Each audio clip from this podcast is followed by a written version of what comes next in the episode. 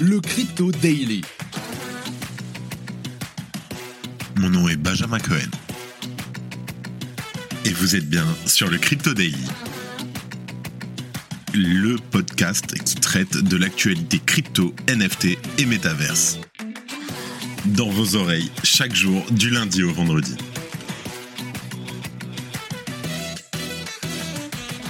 Salut, j'espère que tu vas bien. On se retrouve tout de suite pour un nouvel épisode du Crypto Daily. Fun fact, qui est pas très fun fact, on enregistre toujours, et comme tu peux l'entendre j'imagine, au congrès MetaDays à Paris.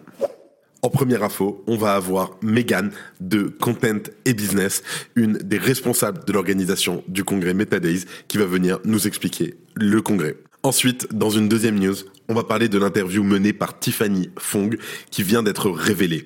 Sam Bankman-Fried, l'ex-PDG de FTX, fait de nombreuses révélations concernant la faillite de l'exchange, ses différents dons aux partis politiques et le hack de la plateforme. Il assure par ailleurs que si FTX n'était pas en faillite, l'exchange fonctionnerait normalement et les utilisateurs pourraient même retirer leurs fonds comme si de rien n'était. Et pour finir, on va aller en Ukraine où la Banque centrale a publié une déclaration sur son concept de CBDC, le e-Arvinia ou l'Arvinia digital.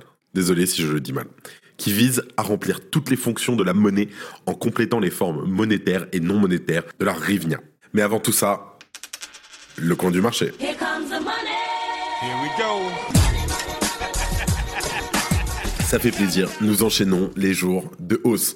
On a un market cap global à plus 2% à 850 milliards de dollars. Un bitcoin à 2,5% d'augmentation à 17 000 dollars quasiment. On est bientôt sur les terres aux 1300 dollars qui est en hausse de presque 5%. Et en dixième position, le Matic en hausse de 4%. Allez, tout de suite, on passe aux news. La première news, c'est une mini interview de Megan de Content et Business. Merci à elle. Bonjour Megan. Bonjour Benjamin. Comment allez-vous aujourd'hui? Très bien. Ça va? Pas trop fatigué de l'événement? Pas trop fatigué, on est ravis pour une première édition. euh, Il y a un bon bon dynamisme, donc euh, c'est l'essentiel. Ok, super. Alors très rapidement, Megan, euh, pourquoi organiser MetaDays Alors pourquoi MetaDays Ça fait donc nous deux trois années qu'on suit quand même le sujet. Donc on est organisateur d'événements entre guillemets, euh, enfin privé. On est une agence événementielle spécialisée en B2B et on est spécialisé donc secteur des énergies et des nouvelles tech. Donc ça fait deux trois ans qu'on suit le sujet vraiment euh, nous notre côté avec nos conférencières euh, et côté études. Et on s'est dit que c'était un petit peu euh, l'année, c'était maintenant ou jamais. Quand bien même on sait qu'on se positionne un peu tôt sur le marché vu qu'on est vraiment focus B2B et que ça sort à peine, mais justement on a senti un réel besoin euh, pour, du côté des entreprises euh, sur ce sujet. Donc euh, c'était maintenant ou jamais et, et voilà, on s'est lancé. Comment ça se passe jusqu'ici? Pour info, il est midi, le deuxième jour de la conférence. Ouais, bah écoutez, ça se passe super bien. Euh, on avait vraiment nous pour objectif sur cette première édition de pouvoir euh, évangéliser ce marché, le sujet aussi, pouvoir définir ce qu'est le métavers parce qu'on l'a encore vu hier sur une conférence, euh, personne n'a la même définition et c'est très bien, c'est des débats, c'est des échanges et euh, vraiment c'est le rendez-vous pour aussi que les acteurs puissent se, se retrouver enfin, de ces mêmes écosystèmes qui est, en, qui est en plein boom, clairement. Et c'est vraiment nous notre objectif et on est super ravis. Hier, on a fait un peu plus de 400 participants euh, sur la première journée. Donc euh, nous, on avait ciblé à peu près 500 personnes sur les deux jours et on sent vraiment l'engouement pour le marché. Euh, oui, on est vraiment dans une dans une évolution, il y a encore beaucoup de choses à faire, mais les gens ont envie, ont envie de se rencontrer, ont envie de partager et, euh, et du coup c'est top. Dernière question. Donc j'imagine qu'il y aura d'autres euh, MetaDays. On espère. Hein, c'est ce que vous espérez. Vous avez un plan à en faire un par an, un par euh, semestre euh? Alors on serait plus oui sur un par an. Euh, nous vraiment l'objectif c'est on est vraiment plus focus sur le contenu, de pouvoir apporter un maximum de contenu à nos participants. Euh, ce côté congrès, on, y tient. On est à date, on n'est encore pas un salon, même si on a une exposition qui est assez importante. On a une trentaine d'exposants, il y a beaucoup d'échanges, tout ça. Mais nous, vraiment l'enjeu aussi, c'est de pouvoir apporter un maximum de contenu à nos participants. Et donc du coup, c'est un travail de longue haleine. Et donc on a tout un programme à mettre en place. Et aussi, on attend de voir comment évolue le marché. Donc pour pouvoir apporter aussi un maximum de réponses aux potentiels besoins et questions que, que tout le monde se pose. Donc, euh, donc un rendez-vous par an, ça sera, ça sera très bien et on sera très heureux de pouvoir accueillir de nouveau tout le monde l'année prochaine, plus ou moins en même date, je pense. Super, très clair. Dernière question, pour, je sais que c'est la deuxième fois que je répète deux, deuxième question, mais vraiment dernière question. Euh, préférence pour Bitcoin ou Ether? Oh, alors là, euh, là, alors là, je sens que ça peut être une question piège, mais moi, je suis Totalement une question piège. pas dedans. Euh, avec mon statut euh, en marketing, j'avoue que c'est pas trop, je suis pas trop sur le sujet, mais comme ça, j'ai envie de vous dire Bitcoin parce que c'est pour moi le bon, nom que- super. On J'ai la bonne réponse. Exactement. Super, on peut revenir l'année prochaine. Bon bah en tout cas, merci beaucoup Megan. Merci et à vous. c'est un plaisir d'être partenaire de l'événement avec le Crypto Daily et peut-être donc à l'an prochain. Et ben avec grand plaisir, on vous accueillera. Avant de clôturer cette première chronique, je tiens à remercier MetaDays d'avoir fait confiance au Crypto Daily pour être partenaire de l'événement et je vous dis peut-être à l'an prochain. Si tu aimes le daily et que tu veux qu'on continue à te proposer toujours plus de contenu de meilleure qualité, une note et un commentaire nous aident énormément. Merci de ton soutien.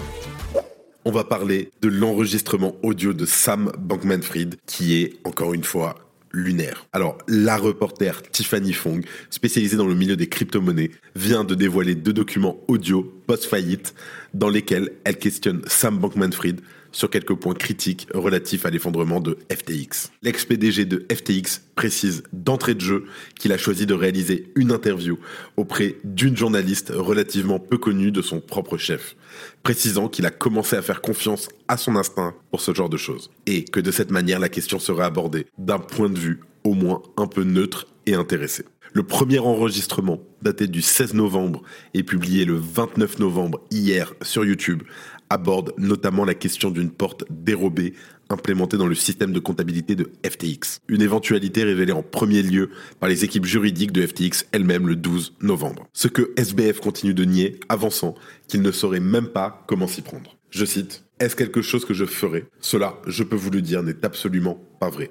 Je ne sais même pas comment coder. Je n'ai littéralement jamais ouvert le code de quoi que ce soit concernant FTX. Sam Bankman-Fried s'est également exprimé à propos du traitement de faveur reçu par les résidents bahaméens lorsque FTX avait arrêté les retraits sur sa plateforme, tout en les maintenant ouverts exclusivement pour les habitants de l'archipel. Je cite. Vous ne voulez pas être dans un pays où il y a beaucoup de gens en colère et vous ne voulez pas que votre société soit constituée dans un pays où il y a beaucoup de gens en colère. Nous avons donc essayé de créer une voie réglementaire pour l'exchange afin d'apaiser les citoyens du pays dans lequel nous nous trouvons actuellement. Un point qui demeure toutefois assez flou, puisqu'à cette époque, FTX avait déclaré que ces mesures avaient été prises afin de se conformer aux demandes des régulateurs bahaméens, ce que ces derniers ont nié et ce que SBF a également nié lors de l'interview.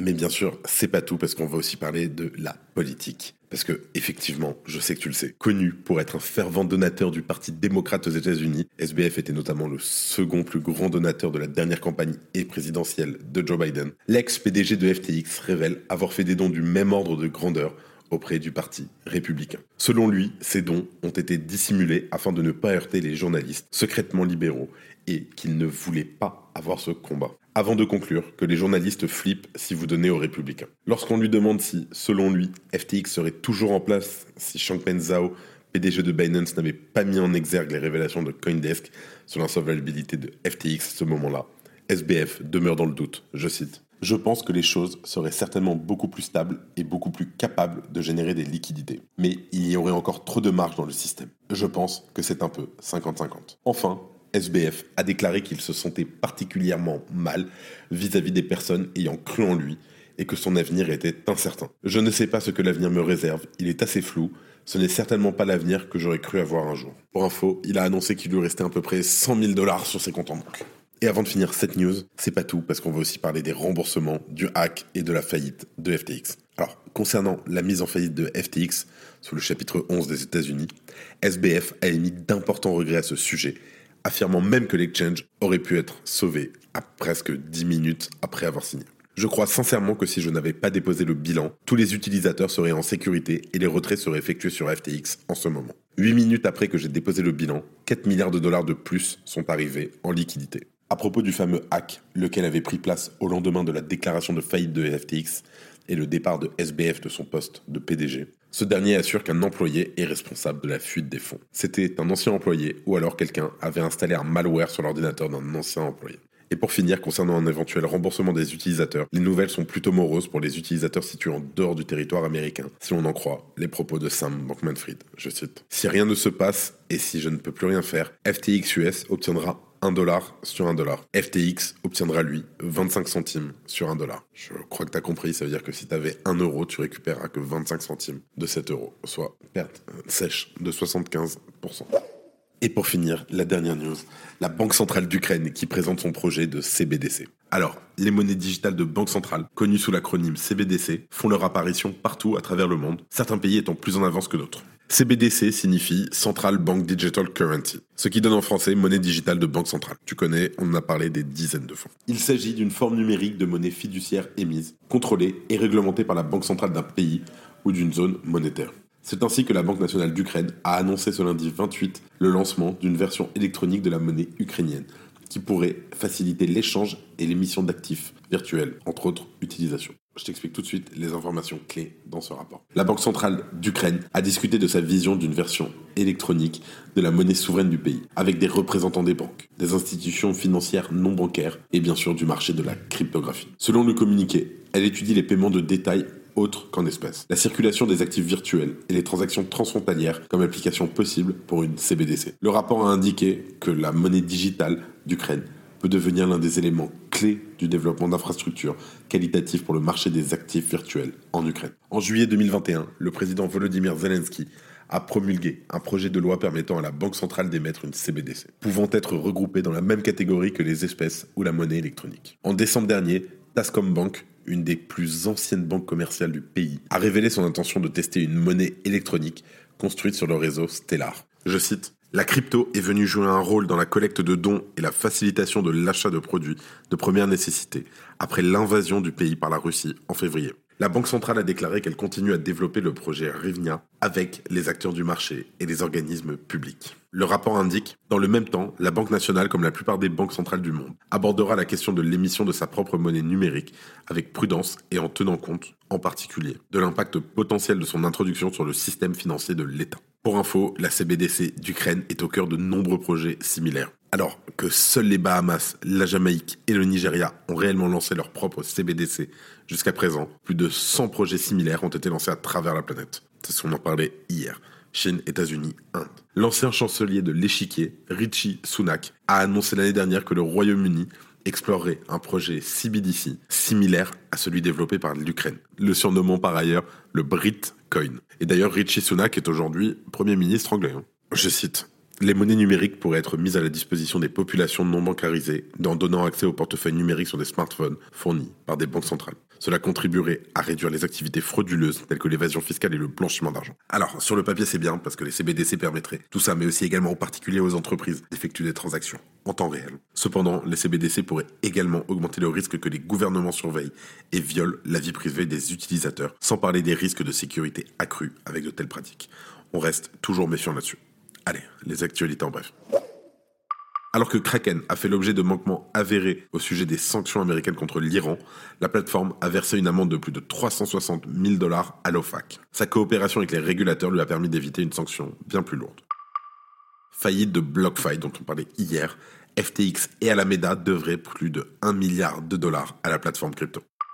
Polkadot souhaite que son écosystème soit accessible, sécurisé et surtout agréable. Pour que ces conditions soient réunies, Polkadot a décidé de mettre en place une équipe spécialisée appelée Antiscam. Et, pour finir, elle compte sur sa communauté pour l'aider. Coinbase Wallet, et ça c'est une news qui va faire parler, Coinbase Wallet a annoncé l'abandon du support de quatre crypto-monnaies encore considérées par certains comme étant des cryptos majeurs de l'écosystème le XRP de Ripple, Bitcoin Cash, le Stellar et Ethereum classique ne pourront bientôt plus être utilisés sur le portefeuille. Merci de ton écoute. Et voilà, c'est la fin de ce résumé de l'actualité du jour. Évidemment, pensez à vous abonner pour ne pas rater le suivant, quelle que soit d'ailleurs l'application que vous utilisez pour m'écouter. Rendez-vous aussi sur Twitter et LinkedIn pour d'autres contenus d'actualité exclusifs. Je crois que j'ai tout dit. Faites attention à vous. Et moi, je vous dis à demain. C'était Benjamin pour le Crypto Daily. Merci et à très vite.